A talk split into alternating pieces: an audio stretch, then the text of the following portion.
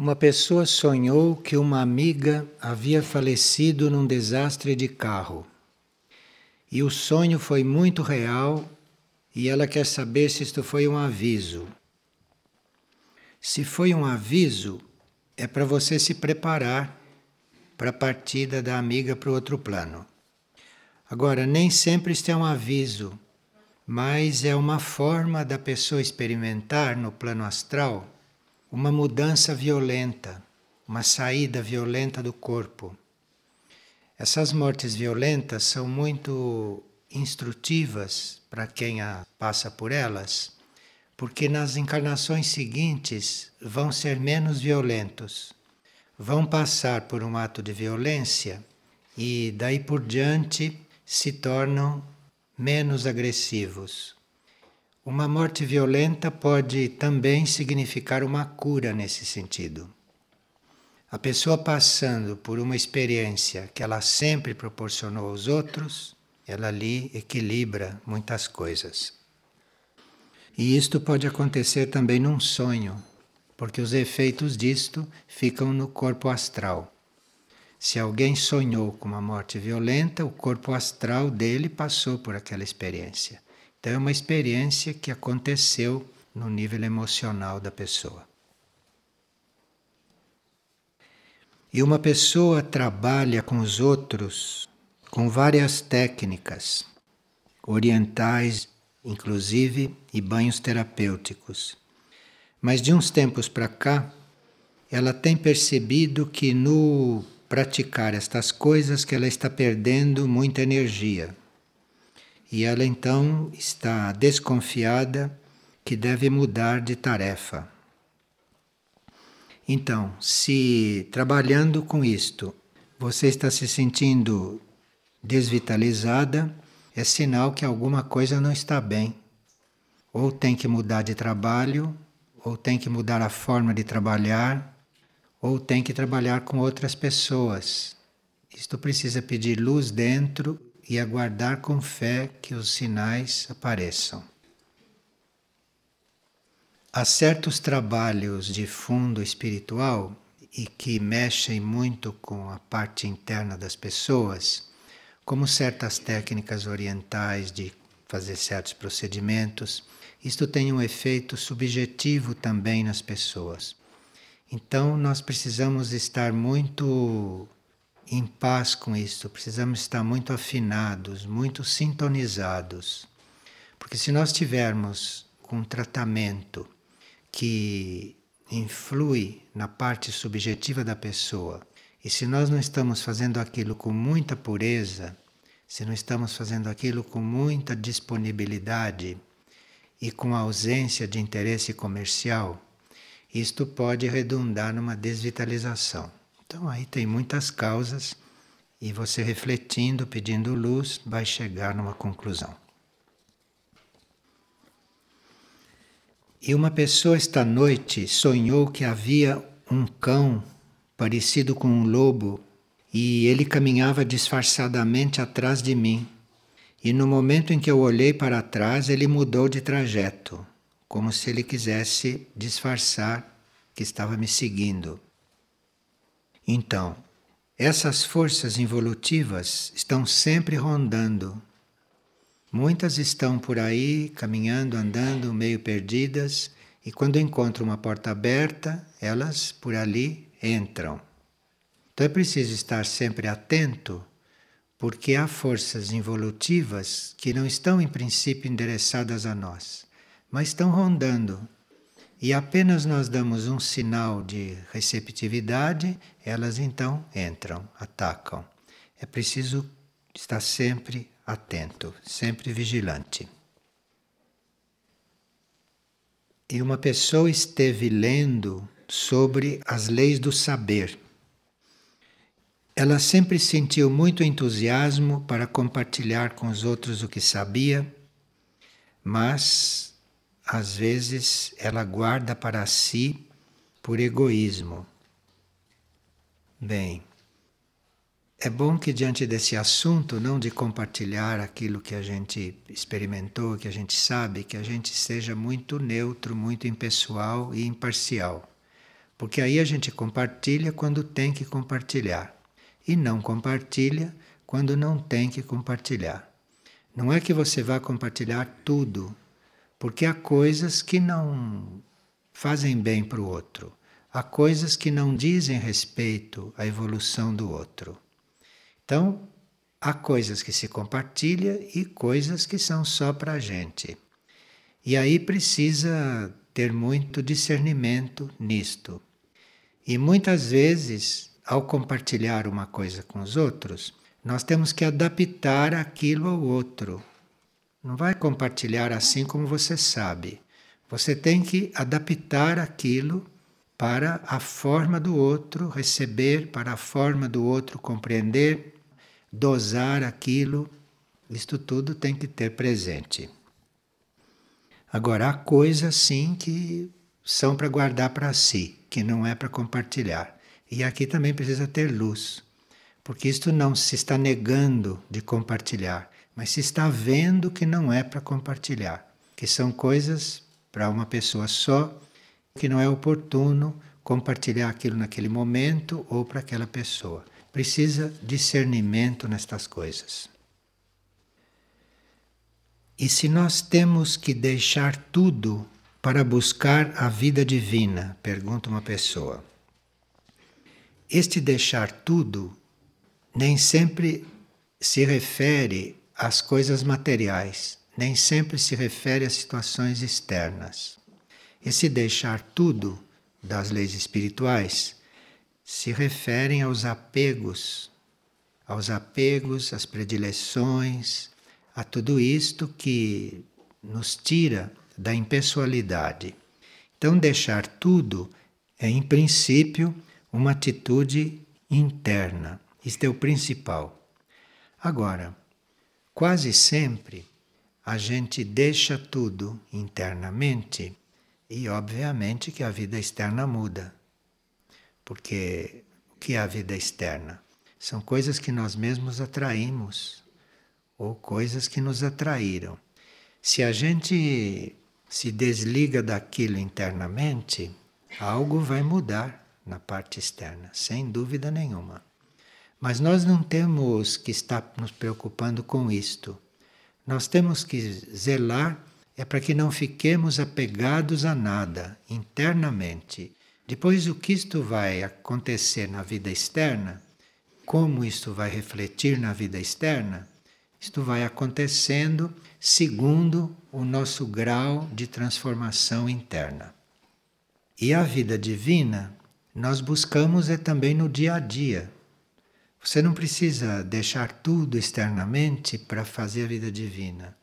A vida divina é na consciência, é interna. A vida divina aqui sobre a Terra é para o futuro, não é para agora.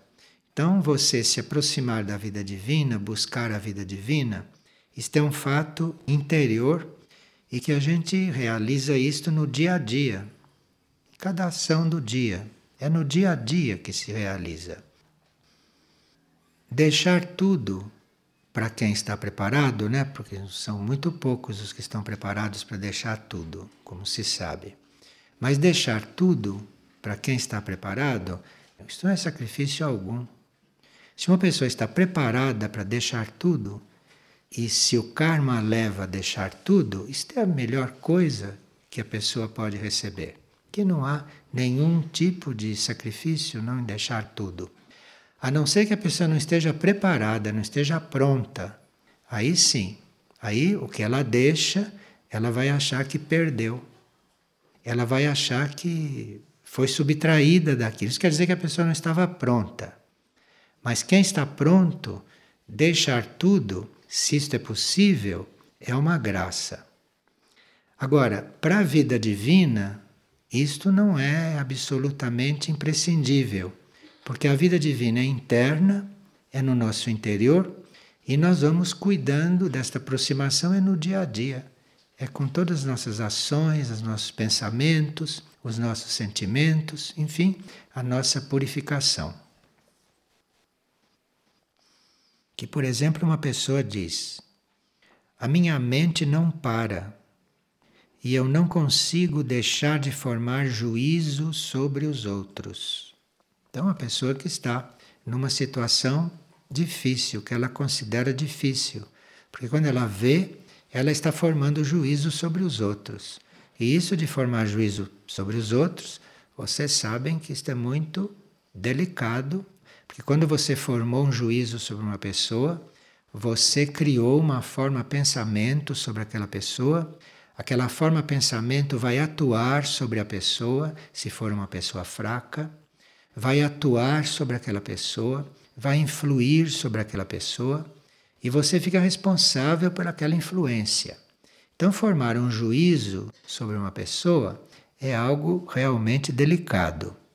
Então, esta pessoa está tentando olhar os outros impessoalmente, olhar os outros como mero espectador, olhar os outros e aquilo que vem a gente considerar uma instrução para nós e não uma coisa que você está vendo no outro. Porque você pode ter uma impressão sobre o outro que seja uma projeção sua, que não tenha nada que ver com o outro aquilo. Ou a sua forma de ver o outro te convence que o outro é assim. Nós não conhecemos ninguém. Para conhecer um indivíduo, para saber o que é um indivíduo, nós temos que ter a consciência monádica. Tem que ter a consciência monádica para saber o que é o espírito daquele indivíduo. É ali que se conhece o indivíduo. Não é aqui fora, na personalidade, com o comportamento do indivíduo, com a energia do indivíduo e essas coisas superficiais nas quais a gente se baseia para formar juízo sobre as coisas e as pessoas. Então, esta pessoa está muito incomodada porque não consegue deixar de formar juízo sobre os outros e ela pode ter uma resposta para isso quando alguém transcende o pensamento, a intuição funciona e o conhecimento do eu vem à tona. Então, isto é uma frase, que é uma frase de um instrutor espiritual, que nos dá a chave para isso. Se eu sei que se eu transcender este pensamento, a minha intuição começa a funcionar e eu então vou ter o conhecimento que devo ter, isto tem muito mais força, eu saber isto e eu ter isto presente, do que eu ficar me controlando para não julgar ninguém. O caminho talvez não seja eu estar neste controle, porque eu não consigo, eu posso já estar viciado nisto, a mente pode já estar acostumada a fazer isto a mente, o cérebro, pode já estar neste mecanismo. Então eu tenho que pôr sobre este mecanismo uma outra coisa. Tenho que pôr sobre esse mecanismo uma perspectiva. Isto é, se eu transcender esse pensamento, se eu conseguir não formar juízo mais sobre ninguém, intuitivamente eu vou saber algo verdadeiro. Então, é substituir esta luta por uma afirmação, percebe? Por uma perspectiva de caminho, uma perspectiva de realização. Então, se eu transcender o pensamento, eu vou funcionar intuitivamente. Isto é que eu preciso. Não é ficar em volta do meu sistema de pensar, porque isso eu já estou viciado. Isto precisa ser permeado por uma outra proposta. Eu preciso ter uma outra perspectiva dentro disto. E eu sabendo que se isto parar, então eu posso ter uma intuição, eu posso ter um conhecimento, isto pode dar força para o meu ser, para o meu corpo mental, para deixar de fazer isto. Eu tenho que dar forças para o ser externo, para a mente, para ela conseguir dar certos passos. Não é só querendo dar certos passos, porque nós estamos já bastante viciados a formar juízos sobre os outros, né? Nas coisas mais simples, até em coisas complexas que a gente está muito longe de conhecer. E se forma juízo. Então, isto nós temos que substituir esta ideia por uma outra coisa. a outra pessoa diz: Como posso conhecer o meu caminho? O que eu faço para ver o que eu devo fazer e como devo fazer? Então, no dia 19 está a resposta. Diz assim: aprofundar o próprio silêncio e amar a Deus com perfeição é o que permite reconhecer o caminho. Veja que essas coisas são muito elementares.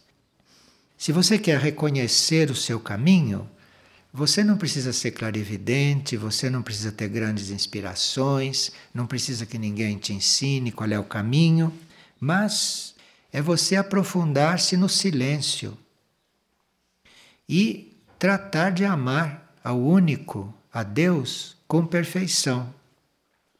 Porque aí, como resultado, neste silêncio e neste amor bem dirigido para aquilo que merece o nosso amor, que é Deus, então isto aí, em conjunto, vai levar você a ver o seu caminho. Porque o seu caminho muda a cada momento. Então, o seu caminho é aquele passo que você tem que dar em seguida. E se você está em silêncio, se você não está se ocupando em imaginar como é o seu caminho, se você está em silêncio, se você quer mesmo saber, então silencia e ama ao único e ama a Deus, seu caminho está na sua frente. Você vê imediatamente aquilo. Pode não ver conscientemente, mas daí por diante, tenha fé que o seu caminho é aquilo que você está fazendo, que o seu caminho é aquele que você está andando. Mas para ser assim, precisa que você tenha consciência de que está em silêncio está calado, que você não está querendo outra coisa a não ser estar no caminho. E o seu amor deve estar dirigido, deve estar focalizado, deve estar conduzido para o único, para esta consciência única. Sim, todos estariam no caminho se fizessem isto. Estaria todo mundo seguindo aquilo que devia seguir. E é simples, é só ficar quieto em silêncio consigo mesmo e amar ao único. E o caminho está aberto, o caminho está na nossa frente. Nós não vemos porque queremos um caminho à nossa maneira. E se nós silenciamos, silenciamos com tudo isto, com vontade, com desejos, se nós silenciamos com tudo isto, imediatamente você vê o caminho na sua frente. Mas precisa que a sua energia de amor, que é a sabedoria, não? Que essa energia da sabedoria, que essa esteja corretamente canalizada. Quer dizer, canalizada para o único. Então você vai estar no caminho do único, que é aquilo que você está buscando. Agora, se você tem algum projeto, se você tem alguma vontade, alguma imaginação, você pode até criar aquele caminho com a sua imaginação. E depois, quando começa a andar ali, você vê que não tem nada a ver com você.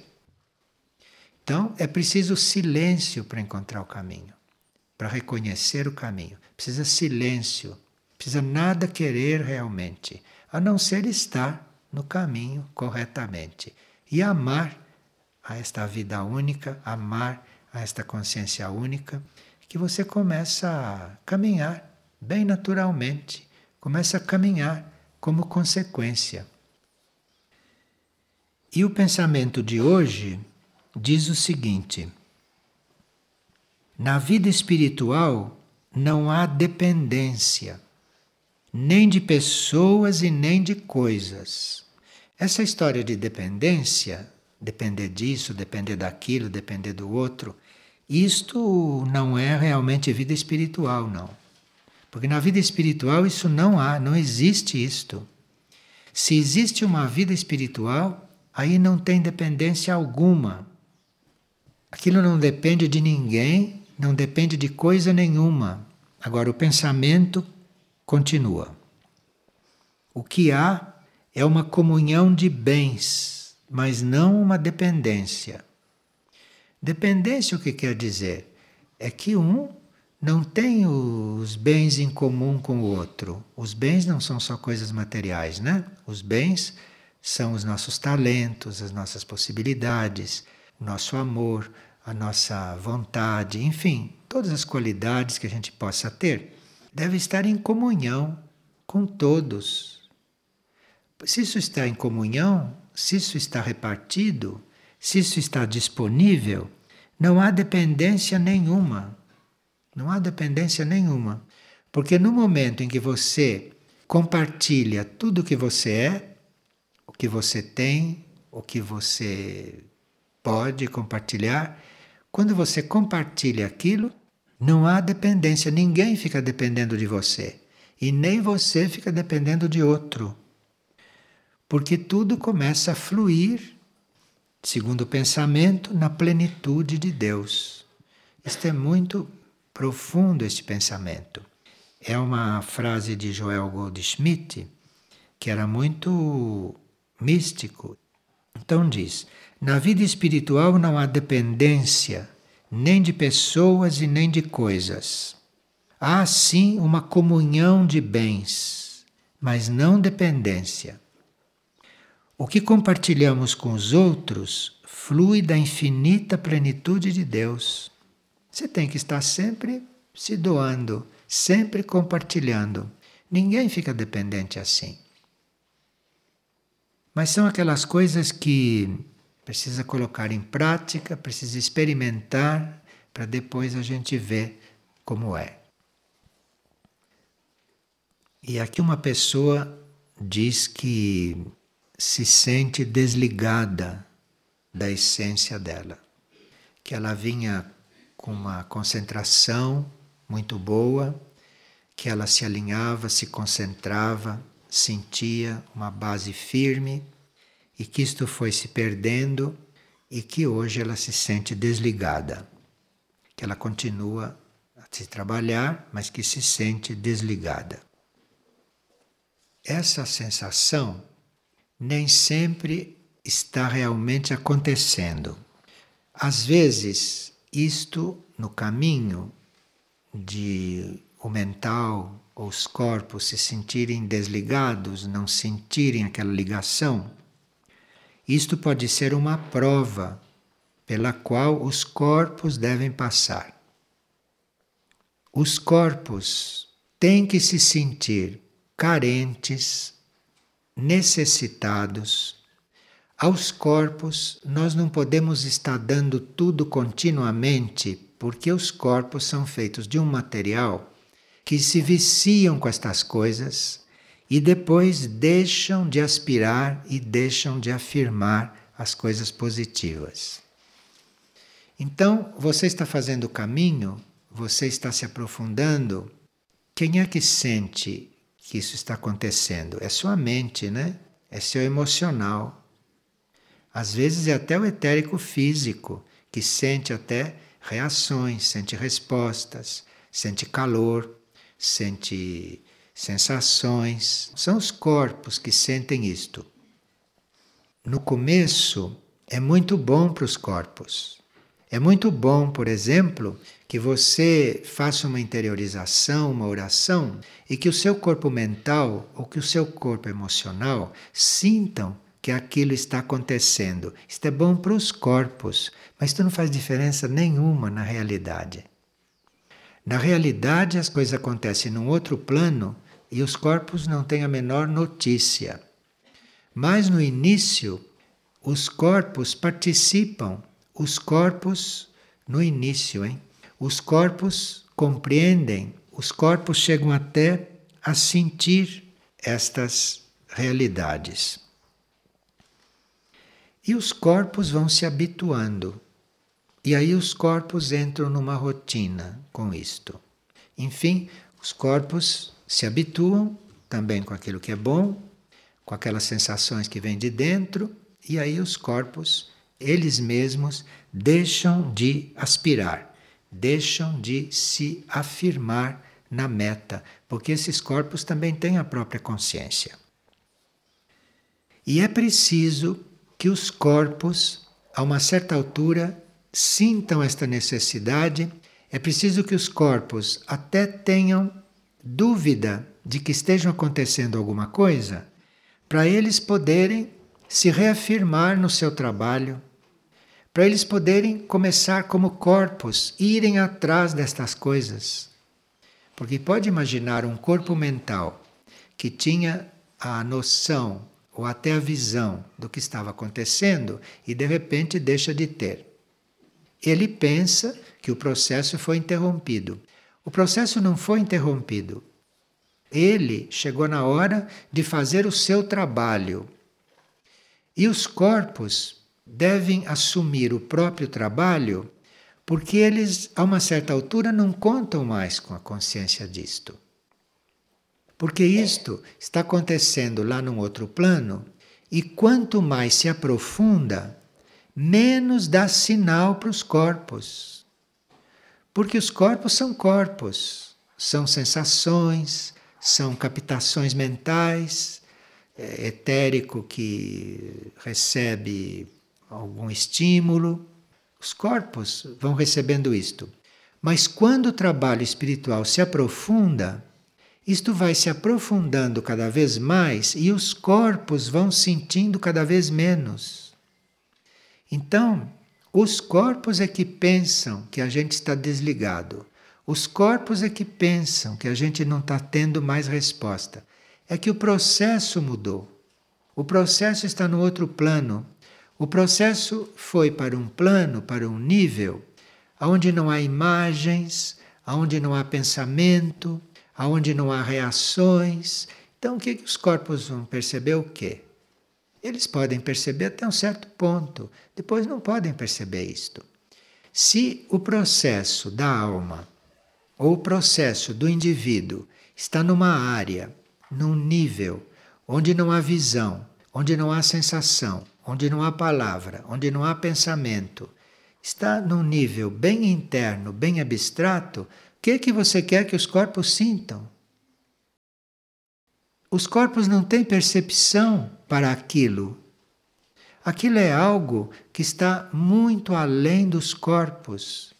Então, os corpos, principalmente o mental, a esta altura, está achando que foi abandonado, que houve qualquer coisa. Eu conheci uma pessoa que sonhava muito com o próprio processo e tinha muitas indicações nos sonhos a respeito do processo. E, com base nos sonhos, ela ia se trabalhando, se trabalhando muito honestamente, durante muito tempo. E se trabalhou tanto que, a uma certa altura, os sonhos acabaram. Não teve mais sinal nenhum. Fechava os olhos, não via nada. Ia dormir, pedia sonhos, nada. O que aconteceu? Será que eu fui expulsa do trabalho? Não. Você passou de uma certa etapa, agora não tem mais nada disto. Agora, a sua percepção deve ser outra. A sua conscientização deve ser outra. A sua consciência deve ser outra. Você agora já deve saber se as coisas estão acontecendo ou não, independentemente de teus corpos sentirem, independentemente de você ter um sinal externo. Como que você quer sonhar com coisas que se passam no fundo do inconsciente? Como você quer sonhar com coisas que são planos onde não há imagens, onde não há pensamentos, onde não há palavras, onde não há formas? Você quer sonhar com quê? Você quer participar de quê? Conscientemente. Percebe como a gente não pode ter pressa no caminho espiritual? Porque começa a ter pressa, vai se deixando de perceber estas coisas. E a uma certa altura se entra numa crise inútil, porque são coisas do caminho isto. Mas então é preciso uma calma, é preciso uma tranquilidade, é preciso uma fé. Fé o que quer dizer? Mesmo que você entre numa noite escura, que não é isto, né? Noite escura. Noite escura é um fato mais amplo. Mesmo que você entre numa noite escura, e numa noite escura, o que você faria? Se chegasse a tua noite escura, o que aconteceria com você? Se você, porque deixa de ter sonho, ou porque deixa de ver, ou porque deixa de ouvir, ou porque deixa de ter a sensação de que está caminhando, seja entra em crise, pensa que não está acontecendo mais nada, se você entra numa noite escura, o que vai ser de você? Nós temos que ter a consciência de que estamos caminhando. É só isto. Se você tem a consciência de que está caminhando, se você tem a consciência de que está se trabalhando, uma certa altura, há etapas em que você não tem consciência de nada do que se passa internamente. E você tem que prosseguir, porque é de prosseguir na fé que vem a força para lidar com tudo isto. Quando nós temos que mudar de patamar, porque a mudança dentro do mesmo patamar é quase imperceptível e a gente vai indo. Mas quando tem que realmente mudar de plano, a coisa acontece com o afastamento de toda a nossa consciência mental, emocional e etérica física. Então aí a gente vai ter que aprender a mudar de plano e chegar numa coisa completamente desconhecida e que parece que não é nada, e ali você tem que estar um tempo para aprender a reconhecer onde você está, que ele é outro plano. Então é outro processo. A coisa não vem mais para você, não vem mais para sua consciência como vinha, da forma que vinha. Aquilo é outra forma de você estar no processo, de você estar no caminho. E sempre que a gente está assim habituado com certo tipo de relação com o trabalho interior, e de repente isto interrompe, parece que acabou, isto é sinal que você foi colocado num outro plano e que os teus olhos internos ainda têm que se habituar, têm que se acostumar a ver aquele outro plano. Ou melhor, ao não ver nada. Mas aí você tem que ficar ali um tempo porque ali você tem que ser preparado para aquilo, transmutado, você tem que ser adaptado, até você ir reconhecendo aquela outra realidade, que é completamente diferente, é outra coisa.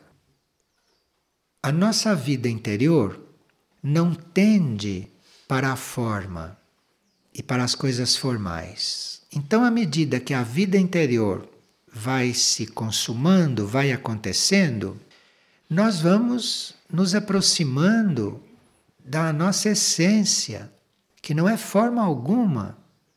Então a vida interior diz respeito a uma essência e não a uma forma. E para nós é uma crise muito forte nós estarmos nos encaminhando para a essência e estarmos perdendo aquelas coisas das quais estávamos tão seguros. Nós estamos seguros por quê? Porque sonhávamos, porque víamos, porque sentíamos, porque sabíamos conscientemente que estávamos trabalhando, que estávamos sendo trabalhados. Percebe? Isso tudo é da personalidade, isto tudo. E de repente, o processo continua, o processo da alma continua, o processo da mônada continua, então aquilo vai tudo para uma essência que não é mais forma. E aquilo que reflete então sobre você, aquilo que chega na sua consciência, parece que não é nada. Eu conheço pessoas que, quando saem daquela rotina de crescimento na qual elas estavam, isto é, elas estavam numa rotina de serviço, de trabalho, uma rotina de satisfação por estar fazendo aquilo, se sentiam preenchidas, por estarem no trabalho espiritual. De repente acaba tudo isto. E a pessoa iludida ou a pessoa inexperiente diz: Bom, o que aconteceu comigo? Então eu não vou mais fazer nada. A pessoa entra numa crise. É que a uma certa altura do caminho, não se trata mais de você estar tendo confirmações, de estar tendo sinais, de estar tendo visões. Não, porque você está indo para um caminho imaterial. Então você tem os seus corpos, o mental principalmente, tem que se adaptar a esta nova realidade. Tem que se adaptar a não saber nada. O mental tem que se acostumar a não penetrar aonde ele não pode penetrar. Porque aí este mental vai realmente se entregar, estar disponível para nele refletir uma outra realidade, mas que não é mais trabalho dele. E se isto reflete no mental, ele tem que receber isto como um impulso, como uma energia, mas não obrigatoriamente como uma coisa que ele veja como mental, ou que ele compreenda. Compreender ele não pode, ele não alcança isto. Então, muitos vivem esta crise. E aí dizem: Bom, eu não sei o que está acontecendo comigo. Está acontecendo nada, está acontecendo o que vinha acontecendo. Só que agora é um outro processo, é de uma outra forma.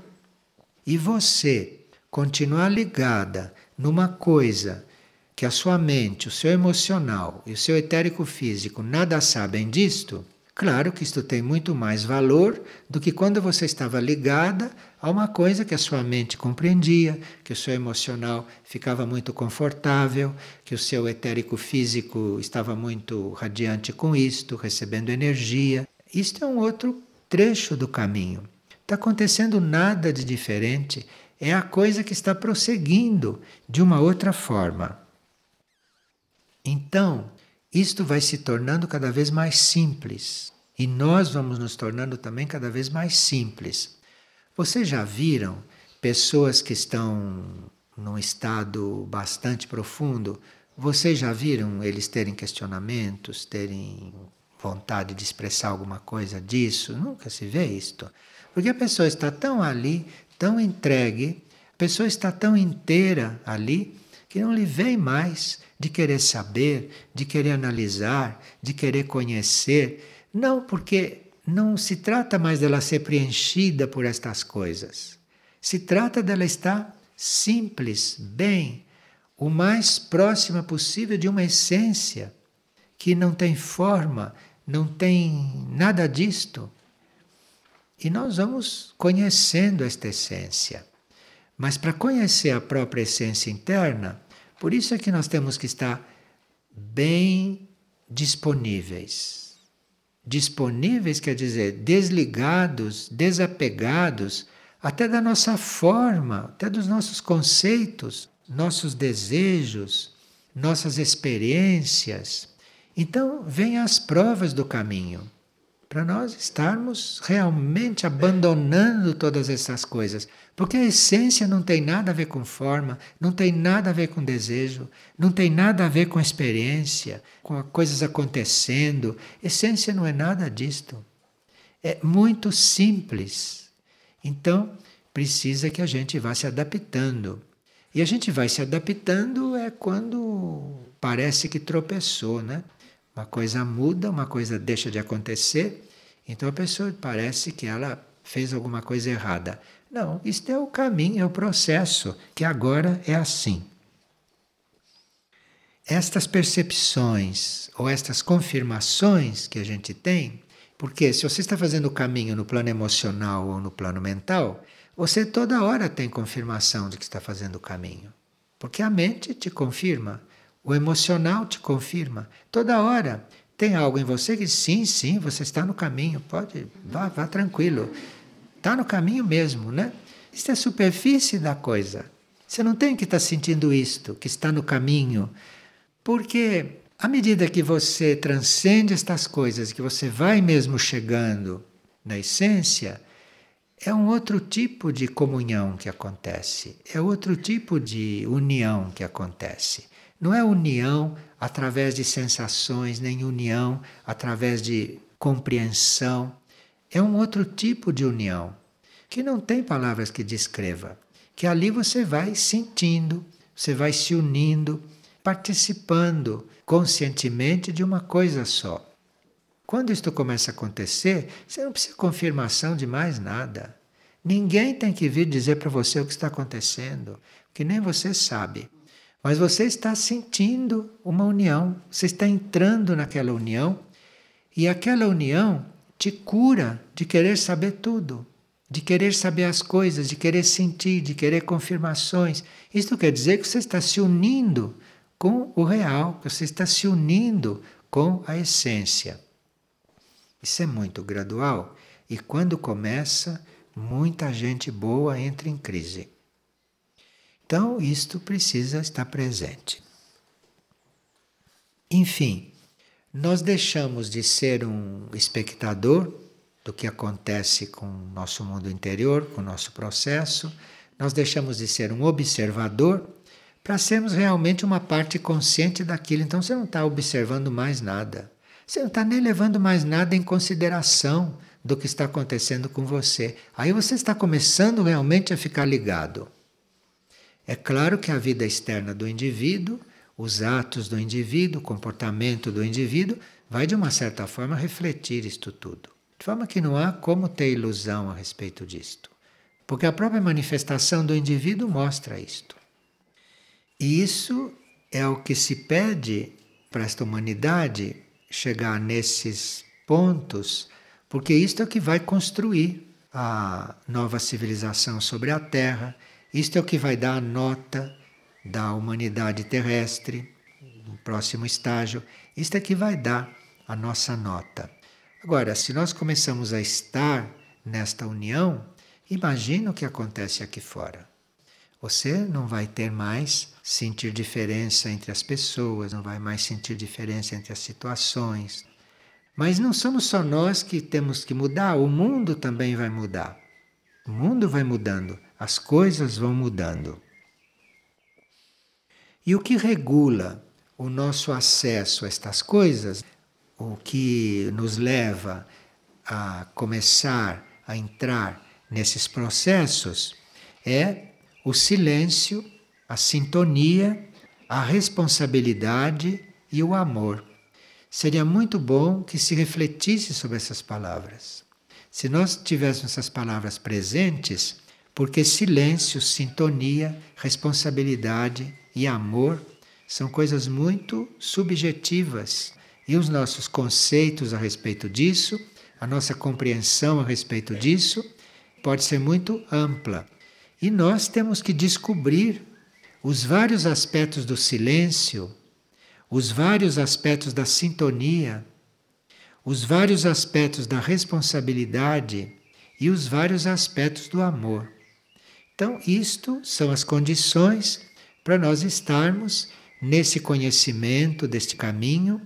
Vê que ali está se falando de silêncio, que é para que você possa ver a realidade, silêncio total no ser Sintonia, você ter uma afinidade de vibração com aquilo com o qual você vai se unir. Se você vai se unir com a sua essência interna, você tem que afinar a sua vibração. Isto é uma sintonia. E quando a gente entra nesta sintonia, nós vamos entrando em sintonia com os outros seres, com o planeta onde estamos, até com o universo, dependendo do quanto vamos trabalhando esta sintonia.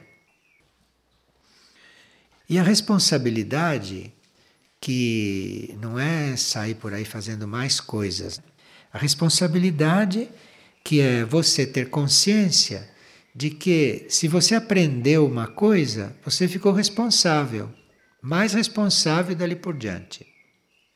Então, se você teve uma informação, se você recebeu uma notícia, se você compreendeu alguma coisa, você se tornou mais responsável. Você agora tem mais responsabilidade, porque você já aprendeu aquilo. Então a responsabilidade não é uma coisa estática. À medida que você vai crescendo em consciência, a sua responsabilidade vai aumentando. Esta responsabilidade vai aumentando livremente sem você ficar limitado na sua responsabilidade ou sem você ficar limitado no seu conhecimento, é quando você começa a aplicar tudo aquilo que você sabe, tudo aquilo que você já é, em benefício do todo. Cuidado aqui não é para não ficar personalizando, porque isto é para o todo. E se você está em função do todo e de todos e de tudo, aí esta responsabilidade vai aumentando, porque você vai sendo mais informado, você vai ampliando a sua consciência, você vai sabendo mais coisas. E aí você fica mais responsável por lidar com o todo, por estar cada vez mais amplo diante de tudo e de todos. E esse amor, neste caso, esse amor que nos abre as portas da vida interior, é aquele amor que te faz descobrir a igualdade entre todos. Porque isso você vai só perceber que todos são iguais realmente, em essência, você só vai perceber isto é no amor interior. É esta energia do amor interior é que vai te mostrar a igualdade entre todos. Mas até chegar lá, você vai ter que fazer um certo esforço para realmente não fazer diferenças. E a humanidade não está preparada para estas coisas, nós sabemos. Mas isto é o caminho, é nisto que se tem que chegar.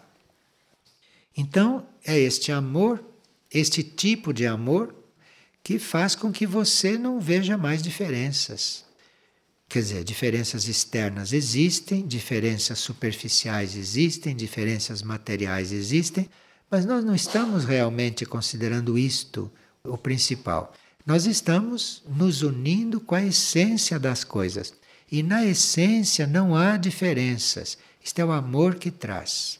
E nós precisamos deste amor em nós, deste amor agindo em nós, para termos realmente acesso a essa consciência interior. E nos momentos em que a gente não está compreendendo nada, nos momentos em que a gente está no escuro, nos momentos em que tudo parece que acabou, que terminou, nós estamos sendo preparados no nosso silêncio, na nossa sintonia, na nossa responsabilidade e no nosso amor.